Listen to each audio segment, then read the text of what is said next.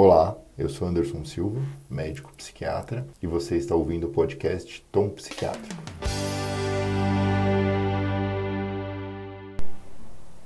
Hoje nós vamos falar sobre transtorno do espectro autista. Antes de 2013, quando a gente ainda fazia diagnóstico baseado no DSM-4, nós tínhamos transtornos de Asperger, autismo atípico, transtorno global do desenvolvimento. Hoje, depois do DSM-5 de 2013, a gente fala todas essas patologias estão incluídas sobre um leque só, que a gente chama em transtorno do espectro autista. Esse transtorno do espectro autista é caracterizado basicamente por duas características essenciais: um prejuízo persistente na comunicação e interação social e um padrão de interesses, atividades e comportamentos restritos e repetitivos que devem estar presentes no período do neurodesenvolvimento e depois na vida adulta, talvez estejam mais atenuadas mais leves, mas precisa ter o histórico desses dois sintomas para a gente poder fazer o diagnóstico de transtorno do espectro autista. É um diagnóstico que vem aumentando nos últimos tempos, né? Se a gente pegar 1996, a gente fazia um diagnóstico de transtorno espectro autista para duas crianças e meia a cada 10 mil. Em 2001 já tinha passado para 16,8 crianças para cada 10 mil. Geralmente os primeiros sintomas aparecem antes dos 3 anos de idade, né? Então é possível fazer diagnóstico precoce. E atualmente, quando a gente pensa só em crianças, a gente pensa em uma para cada 59 crianças com diagnóstico de TEA. E quando a gente pensa em gênero, masculino e feminino, nós temos quatro vezes mais em meninos do que meninas. Então, tem algumas razões por isso, além de ser mais prevalente de fato no gênero masculino. No gênero feminino, muitas vezes o diagnóstico é atrasado, um pouco mais difícil. A o gênero feminino geralmente tem uma manifestação um pouco mais atenuada, mais aceita socialmente. Elas não apresentam tantas estereotipias, os interesses restritos, repetitivos, muitas vezes não são com máquina de lavar ou com letras ou algo do tipo, geralmente está mais associado a pessoas. São interesses mais socialmente aceitos e o gênero feminino, por definição, tem estratégias sociais melhores do que do gênero masculino, né? Então, geralmente, no gênero feminino tem uns padrões opostos. Ou as pessoas associam uma timidez excessiva, ou um padrão mais perfeccionista e autoritário. E como às vezes as pessoas acham bonitinho, ou ah, ela é engraçadinha, às vezes o diagnóstico fica um pouco atrasado. O que não é ideal, né? Porque quanto mais cedo você conseguir fazer o diagnóstico e quanto mais cedo você começar intervenções, geralmente é melhor o prognóstico. Mas falando um pouco sobre autismo, né?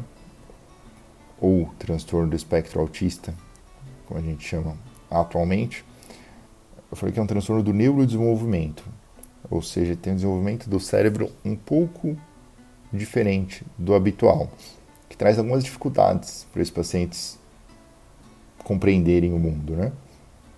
Ninguém atualmente sabe a causa do autismo, tem diferentes graus, pode ser mais precisando de um pouco apoio, precisando de muito apoio, precisando de apoio para todas as atividades da vida diária. E não é um transtorno que tem cura, mas a gente tem tratamento, né? E esse tratamento geralmente envolve uma equipe multidisciplinar, porque só o psiquiatra é insuficiente para fazer o tratamento completo do transtorno espectro autista. E também é essencial a participação dos pais, né? Porque muitas vezes vão ter algumas intervenções que vão ser feitas pela equipe multi, orientações dadas pelo psiquiatra, mas se os pais, que são quem mais convivem com a criança ou então o cuidador, não aplicar em casa, a chance de tratamento é muito baixa. Algumas coisas interessantes sobre autismo é que geralmente são pessoas que falam o que elas pensam. Quando eles ficam irritados, geralmente tem algum motivo, não costumam ficar irritados sem nenhum motivo, né? É, nem todos falam, alguns não são verbais, tem alguns que têm algumas dificuldades importantes de comunicação, a gente tem que usar estratégias alternativas de comunicação, pode ser por gesto, figura ou substituição por alguns métodos eletrônicos também é possível. E a comunicação com autismo é bem importante. Para a gente entender isso, a gente deve pensar algo que é básico para a gente, né? Geralmente a gente consegue utilizar todos os cinco sentidos ao mesmo tempo e compreender o que está acontecendo ao nosso redor. Para quem está no espectro autista, essa sintonia entre os cinco sentidos nem sempre é muito fácil. Para falar, escutar, aprender e brincar ao mesmo tempo geralmente é difícil, porque alguns desses sentidos podem estar aumentados ou diminuídos. Então, em transtorno do espectro autista, algumas vezes com a audição comprometida, quando muitas pessoas estão falando, a pessoa do espectro geralmente não consegue decifrar qual informação é mais importante, qual informação ela deveria focar. Pode ter alguns sons que são insuportáveis. Às vezes a visão pode se ter ser mais sensível à iluminação excessiva. O olfato Alguns odores de tinta, perfume podem incomodar muito a pessoa do espectro. No tato, pode ter aversão a pessoas tocando, alguns tecidos, texturas. No paladar, é comum que as pessoas no espectro tenham algumas preferências por comidas com coloração, textura específica. Então, o que, que essas coisas geralmente trazem, né? Tem que ter um, um cuidado, um, uma paciência maior para identificar essas coisas que estão hipersensíveis ou hipossensíveis em pessoas do espectro, para facilitar o convívio entre essas crianças e os pais e orientações para os pais, né? Os pais geralmente não têm que saber dessas coisas, faz parte de uma consulta, de uma avaliação psiquiátrica ou da equipe disciplinar, orientar os pais sobre essas sensibilidades diferentes. Então é bem importante perceber e orientar. Além disso, quando a gente está falando do espectro autista, geralmente tem algumas dificuldades que as pessoas do espectro apresentam, né? Como manter contato visual enquanto elas conversam, compreender sarcasmo, ironia, entender como são percebidos pelos outros, relacionar expressão facial e emoção, relacionar o comportamento das pessoas com o pensamento que elas têm no momento e, como eu disse anteriormente, processar as informações dos cinco sentidos ao mesmo tempo.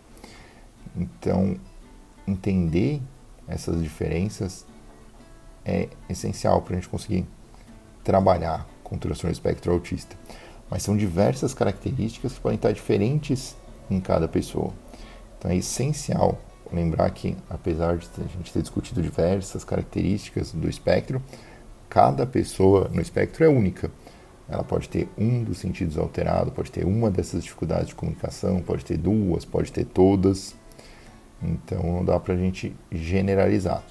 É importante sempre a gente avaliar caso a caso, fazer orientações específicas e baseadas naquela pessoa. Por hoje é isso e até a próxima. Eu sou Anderson Silva, médico psiquiatra, e você está ouvindo o podcast Tom Psiquiatra.